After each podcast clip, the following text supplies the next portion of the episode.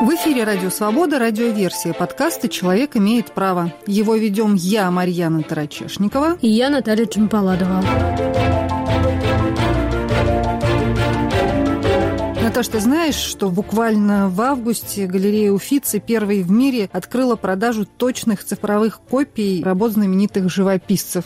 До этого они судились с Порнхабом из-за того, что тот использовал какие-то фрагменты картины Боттичелли, а теперь решили, ну, реально зарабатывать на этом деньги. Ну, раз есть спрос, то почему бы и нет, наверное. И вот первую цифровую версию картины Микеланджело Тонда Дони галерея Уфица уже продала за 170 тысяч долларов долларов. А планируется продавать Микеланджело, Рубенса, Тициана и Боттичелли. И тут, конечно, возникает вопрос, что можно делать с этой цифровой копией Боттичелли, Тициана, Микеланджело. А главное, что это такое? Что такое цифровое имущество? И насколько это имущество действительно принадлежит тем людям, которые заплатили деньги? Можно ли, не знаю, это продавать, дарить, передавать передавать по наследству. Давай в этом и разберемся. Давай разберемся, и помогут нам в этом Павел Катков, владелец IT-лигал компании «Катков и партнеры», член Комитета торгово-промышленной палаты России по предпринимательству в сфере медиакоммуникаций адвокат Андрей Зубенко и руководитель благотворительного проекта интеллектуального волонтерства «Про Бона Раша» Татьяна Петренко.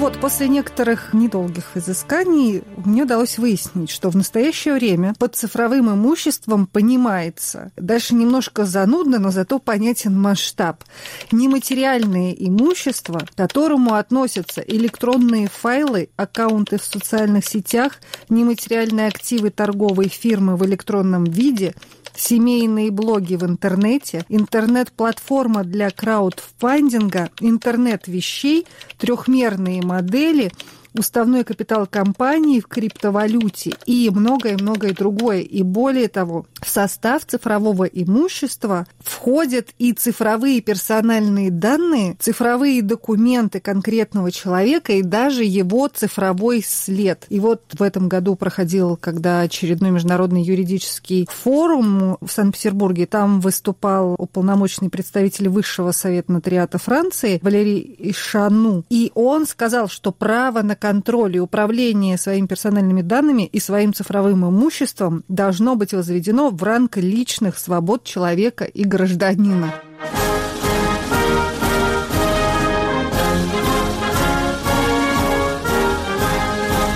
Наверное, и логично, логичное развитие, потому что количество цифрового контента, которое нас окружает, с каждым годом, судя по всему, становится все больше и больше. Вся медиатека, все наши фотографии, все купленные какие-нибудь фильмы, музыка и так далее, это огромный массив данных. Вот ты сказала слово «купленные», а они вообще-то купленные. Вот я еще помню те времена, когда человек реально шел ногами в магазин и покупал кассету, и потом смотрел. И этот фильм был куплен вместе с носителем, и ты дальше с этим носителем мог делать все, что угодно. Он у тебя хранился, ты мог его подарить, ты мог его передать по наследству даже. А сейчас, насколько понимаю, все несколько иначе. Да, действительно, все несколько иначе. И, как говорит Павел Катков, с одной стороны, цифровой носитель – это просто носитель. И, по идее, каких-то отличий быть не должно. Но есть и некоторые сложности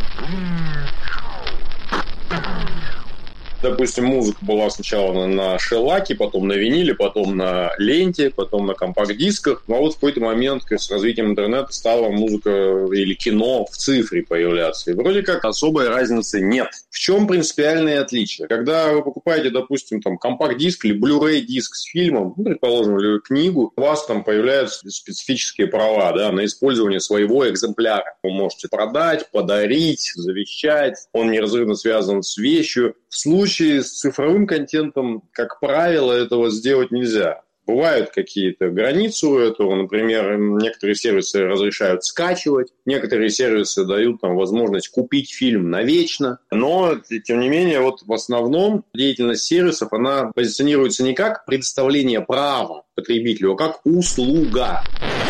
И вот это все все очень запутано, вот эта сама услуга. И я понимаю, что, конечно, все зависит от конкретного сервиса и от условий пользовательского соглашения. Мы все уже живем в этой реальности больше 10 лет совершенно точно, но, тем не менее, вот адвокат Андрей Зубенко говорит, что некорректно подходить ко всей этой истории сейчас с точки зрения там купил или взял в аренду.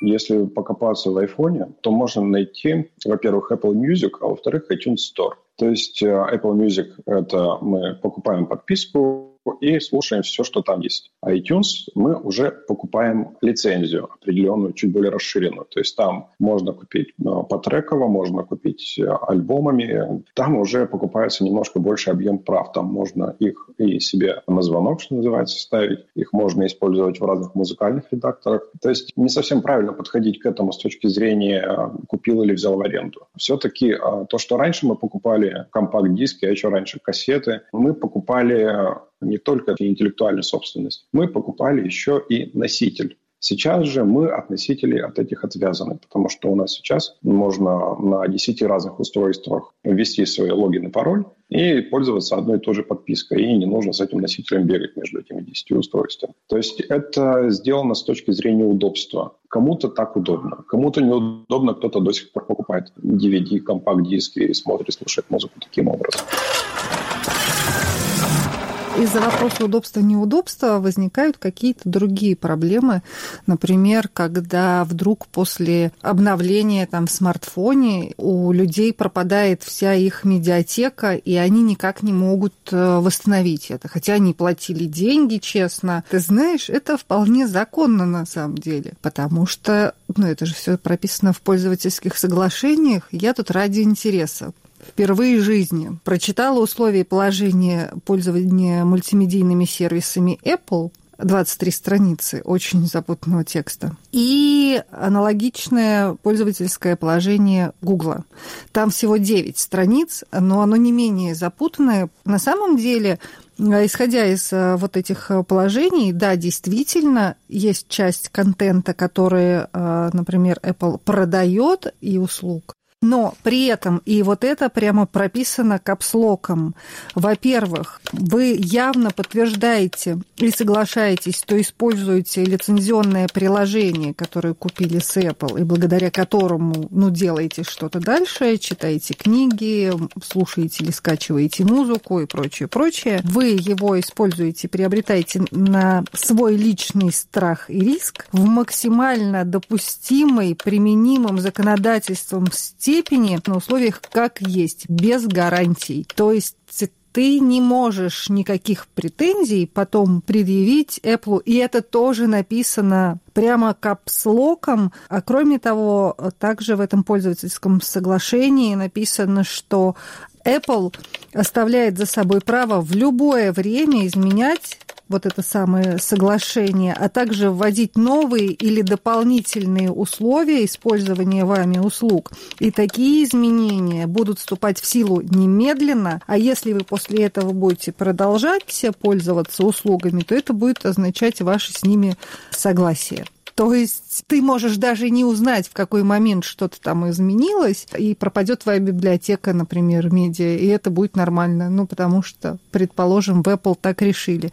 У Google примерно то же самое, хотя там, кажется, все несколько лояльнее к потребителю, но там есть положение о том, что при нарушении любого из э, условий вот этого соглашения пользовательского ваша лицензия незамедлительно аннулируется, и Google после этого имеет право прекратить ваш доступ к Google Play контенту или вообще вашему аккаунту Google без возврата каких-либо средств, которые вы потратили на это. Правда, они говорят, что в случае обновления условий, положений и прочего, то вас уведомят за 30 дней до вступления изменений в силу. Ну, хоть уведомят, да, но если вкратце, получается так, что мы будем делать с контентом все, что хотим, а вы, если не согласны, то мы вас еще и забаним за то, что вы не согласны и что-то еще нарушаете. Примерно так, но с другой стороны, они же, по большому счету, не собственники этого контента. Да, и, конечно, если произойдут какие-то изменения у Apple или у Google там с правообладателями, то у человека действительно может пропасть вся его медиатека, и, что называется, взятки будут гладкие. Чтобы с этим что-то делать, надо, вот как говорит э, Павел Катков, э, идти напрямую заключать договор с правообладателем. В интеллектуальных правах существует такое общее правило. Нельзя передать больше, чем у тебя есть. Допустим, если лицензия у сервиса на три года, то он пользователю вообще-то тоже может передать возможность это все использовать только на три года. Но никто не пишет в договорах три года, просто пишут, вот, можете смотреть, написано, и все. Да? Если вдруг там будет расторжение договора, допустим, с голливудскими студиями у какого-то крупного сервиса, конечно, все эти фильмы просто исчезнут у него из медиатеки, и все, что было в медиатеке пользователя, оно тоже исчезнет. Теоретически для того, чтобы у пользователя это было в медиатеке навечно, он должен заключить договор напрямую с правообладателем, ну, условно говоря, в кавычках с голливудской студией. Но такого никто делать не будет. Они все, эти пользователи, упорядочены по соответствующим сервисам. Соответственно, он заключает договор не с голливудской же студией, конкретный зритель. Он заключает договор, вот этот click agreement с сервисом. Поэтому, если сервис прекратит существование или там расторгнет договор со студиями, ну, с правообладателями, с российскими, с американскими, то, конечно, пользователь останется ни с чем. И вот это самое обидное, потому что в мире аналоговом, да, если ты купил, ну, не знаю, книгу, потом, после того, как издательство потеряло право на публикацию этой книги, к тебе не придут домой, и у тебя эту книгу не заберут. А когда это все существует только в цифре, получается, что да, ты лишаешься права собственности фактически на контент. Хотя, может быть, у тебя никогда его и не было. Ну, в общем, это очень странная и запутанная и неприятная история. Тем не менее, по словам Татьяны Петренко, ну, нам всем, как потребителям, понадобится какое-то время, чтобы приспособиться к этим новым реалиям, особенно если мы еще хорошо помним про винилы и кассеты. Но сделать уже с этим ничего невозможно. И человечество стремится вот как раз э, в сторону цифровизации и цифрового развития. Считать, что это правильно, к сожалению, имея предыдущий опыт использования пластинок, э, дисков и аудиокассет, э, скорее всего, нельзя, но, тем не менее, современная действительность диктует свои правила. Защита авторских прав ограничивает права пользователя. Я считаю, что это в какой-то степени справедливо по отношению к авторам, но всегда защищая чьи-то интересы, мы ограничиваем интересы другой стороны. В данном случае страдает потребитель. Тот способ, который предоставляют сейчас современные технические устройства, прослушивание, аренда и доступ э, на площадки, где хранятся данные аудиозаписи, это одна из форм современного взаимодействия с результатами интеллектуальной деятельности. Происходит, скорее всего, подмена понятий либо использование неграмотности самого потребителя с позиции площадки, реализующей данное право потребителя на прослушивание, и самого потребителя. Потому что все выстроено таким образом, да, если мы смотрим визуально на взаимоотношения, то есть на программное обеспечение, на картинку, которую мы видим, становясь пользователем той или иной площадки либо трека, то мы видим, что мы якобы владеем телефоном, и все, что в нем находится, оно наше. Но, естественно, это не так. Следовательно, подмена понятия происходит с позиции цифровиков, которые создают такие взаимоотношения, да, такие, то, что потребитель до конца не понимает, что, что произошло, когда он заплатил деньги. Да, и вот Павел Катков тоже согласен с этой точкой зрения о том, что происходит некоторая подмена понятий, когда пользователю предлагают купить, но на самом деле предлагают не купить, а взять в аренду. И по его словам, э, на сегодняшний день в российских судах, по крайней мере, ему неизвестно о каких-то судебных разбирательствах на эту тему. Вообще наш российский потребитель, он такой по сравнению с американскими вялый, трусливый, бедный и жадный. Для того, чтобы просуживать какие-то крупные сервисы, надо более решительно защищать свои права и какие-то деньги на это тратить. Я не вижу, чтобы российский пользователь этого захотел, был к этому готов. Но я думаю, что рано или поздно он до этого созреет, особенно если на Западе это начнется, да, как-то более-менее массово, к нам это тоже прилетит такой как бы второй волной. Но, вы знаете, я не думаю, что это будет какая-то долгая правовая история, просто потому, что после первых кейсов игроки рынка, поглядев на первые проигранные дела, ну или хотя бы дела, которые привлекли к себе негативное внимание прессы, а значит внимание инвесторов, рынка негативное, что судят с каким-то сервисом, а еще потребители, просто изменят эти вещи, напишут все, ну там какие-то оговорки напишут, звездочки поставят. Я вот назвал наших бедных пользователей сейчас там жадными, бедными. Ну, они действительно не обязаны платить там адвокатам немалые деньги, чтобы они послуживали эти сервисы. Есть другой вариант, они могут обратиться в Федеральную антимонопольную службу, это будет бесплатно, и она обязана, это ее обязанность, они как бы налоги за это заплатили, вот она обязана проверить эти факты. Если она сочтет нужным, то действительно сделать предписание соответствующим сервисам об устранении нарушения, если они, если они сочтут нарушением. А если не устраивать, эти сервисы не устранят нарушения, то уже принимать какие-то конкретные меры, штрафовать.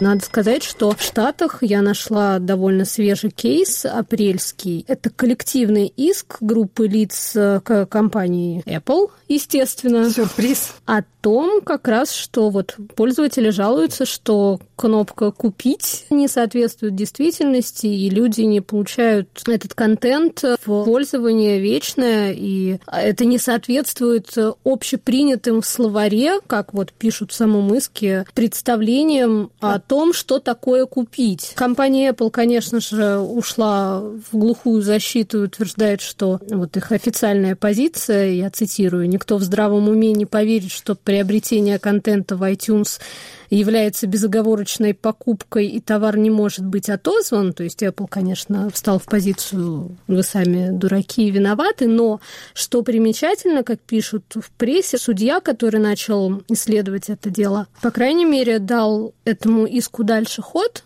и при этом судья сказал, что по своей природе вещей слово «купить» означает действительно другое, и такое количество пользователей Apple не могут заблуждаться. Это моя любимая часть из э, вот этого соглашения Apple, который пользователи подписывают. Капслоком написано, да, то есть вы должны были обратить на это внимание, но мне кажется, что мало кто вообще да, до этого доходил. Это где-то внизу-внизу, там ближе к 20 странице, 20 третий. Ну что ж, тут, я думаю, мало кто вообще это соглашение листал. Ни при каких обстоятельствах компания Apple, ее руководители, должностные лица, сотрудники, аффилированные лица, агенты, подрядчики или лицензиары не несут ответственности за прямые, непрямые, случайные, штрафные, фактические или косвенные убытки, связанные с использованием вами каких-либо услуг и или содержимого, а также за иные претензии,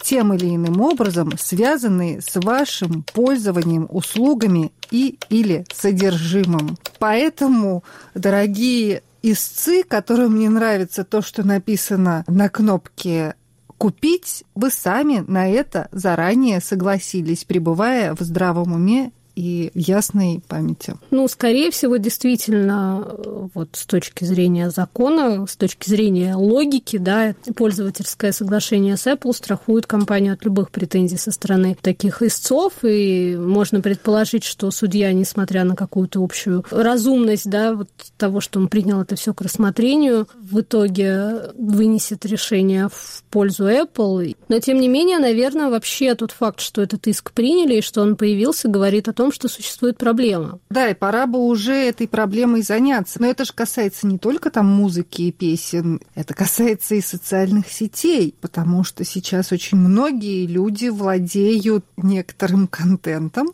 который они размещают в социальных сетях, но на самом деле их страницы им не принадлежат. Им не принадлежат их страницы в Инстаграме, в Фейсбуке. У них есть возможность пользоваться этой площадкой. И это тоже написано в условиях пользовательского соглашения. Тем не менее, то, что содержится на этих всяких э, страницах наших в социальных сетях, это часть нашего цифрового имущества. И теоретически, раз это имущество, то значит, нам должны дать право каким-то образом им распоряжаться и, в частности, передавать его по наследству. И сейчас эта проблема становится все более актуальной, потому что, по словам уполномоченного представителя Высшего совета нотариата Франции по связям с Восточной Восточной Европы и Центральной Азии Валерия Шану, ежедневно во всем мире умирают около 8 тысяч человек, у которых есть профили в социальных сетях. И к 2070 году в соцсетях будет больше аккаунтов умерших, чем живых.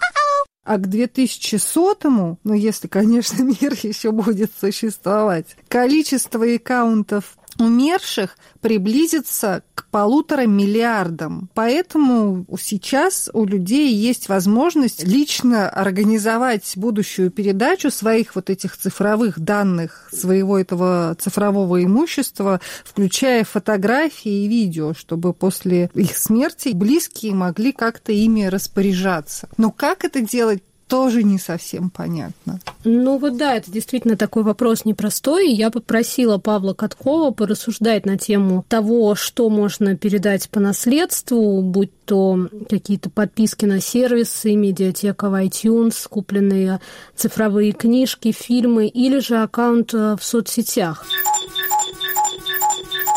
Цифровой сервис, он как бы смешивает этот свой продукт, и у него это то ли лицензия, то ли услуга. А услугу наследовать невозможно. Ее заказал потребитель, например, услуга, я не знаю, чистки дома.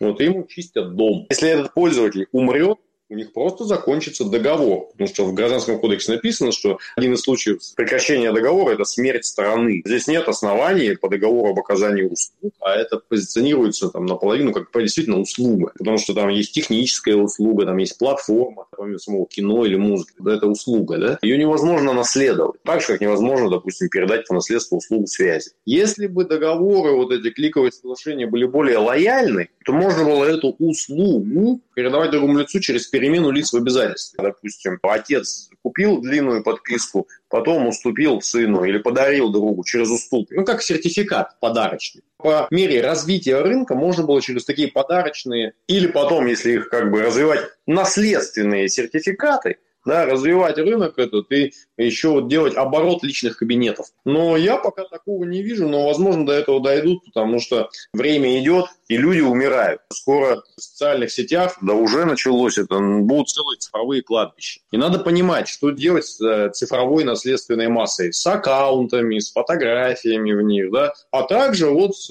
аккаунтами и правами как бы в сервисах. И это вопрос не урегулированный. У нас нет законов, в котором было написано, что вот социальными сетями в нашей стране там происходит тот, тот и тот.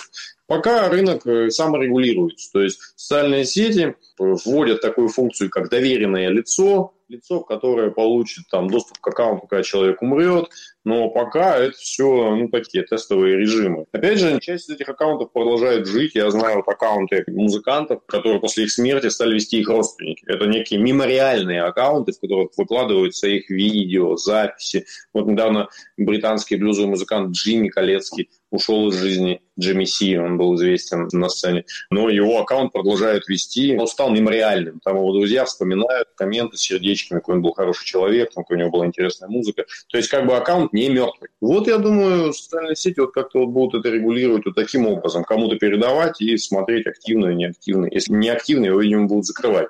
А вот вопрос наследования, не знаю, надо все равно как-то решать. Я думаю, что до этого дойдет, конечно, не в первую очередь, но если только не будет какого-нибудь а, суперпрецедента, если это не был монетизированный аккаунт. Известно, что многие люди продвигают свой бизнес через аккаунт в Инстаграме, в Фейсбуке, и, предположим, владелец а, скончался. А дело должно жить. Дело его живет, есть наследники, и по логике они должны получить возможность доступа к этому аккаунту и дальнейшего распоряжения им. Это все будет решаться, когда только начнут вмешиваться деньги. И здесь очень ярким примером является то, как ведут себя разные государства в истории с криптовалютами, потому что это тоже цифровое имущество некоторое, ты, которое ты не можешь пощупать, но с точки зрения общей логики. И, соответственно, это тоже нужно как-то передавать по наследству, например. Или возникают вопросы, можно ли взыскать долг, забрав часть биткоинов, не знаю, чего угодно. И потихоньку во всем мире сейчас суды стараются разрабатывать подходы к этому. В России пока что криптовалюта не признана официальным платежным средством, но тем не менее в феврале 2018 года арбитражный суд в Москве отказался включать криптовалюту в конкурсную массу, ну, то есть речь шла о банкротстве предприятия, и судьи писали, что они не могут понять, к какому типу имущества следует э, криптовалюту относить. К деньгам, денежному суррогату – имуществу или ценным бумагам. И также суд указал, что криптовалюта не входит в объекты гражданских прав, находится вне правового поля на территории Российской Федерации, и, соответственно, ее нельзя включать вот в эту конкурсную массу. Но апелляционная инстанция это решение отменила и указала, что Гражданский кодекс Российской Федерации не содержит закрытого перечня объектов гражданских прав. И с учетом экономических реалий, это я прям цитирую, и уровня развития информационных технологий допустимо максимально широкое толкование видов имущества, установленных законом. Ну, то есть это стало уже рассматриваться как иное имущество, да, вот это криптовалюта. Ну, тогда получается, что вообще вся история с цифровым имуществом, она будет на усмотрение суда, потому что трактовать каждый судья может в силу своих представлений о реальности реальности. До тех пор, пока не будут приняты специальные какие-то законы. Но для этого люди, которые эти законы пишут, тоже должны понимать вообще, что происходит и куда мы идем. Я, честно говоря, сомневаюсь, что действующие российские власти в большинстве своем, что они вообще понимают, о чем идет речь. Это действительно какой-то огромный пласт совершенно сложных и связанных друг с другом разных сфер, и чтобы это все привести во что-то единое, надо потратить довольно большое количество времени, разобраться. И, в общем, это звучит как такая большая титаническая работа. И пока мы это обсуждали, я почему-то вспомнила слова моей преподавательницы по литературе в университете, которая говорила применительно к спискам литературы «Объемы парализуют волю». Вот мне кажется, здесь тоже может быть что-то сходное, потому что когда ты понимаешь, какое количество работы предстоит и какое количество законов стоит переписать, руки до этого не доходят. Ну, слушай, я вспомнила поговорку, которую любила моя бабушка, о том, что глаза боятся, руки делают. Если возникнет необходимость, ну уж как-нибудь решать, даже без законов, ну просто сложится то, что называется практика гражданского оборота, потому что там, где речь идет о деньгах, нужно понимать правила игры. В эфире «Радио Свобода» прозвучала радиоверсия подкаста «Человек имеет право». Его вели я, Марьяна Тарачешникова. И я, Наталья Чемпаладова.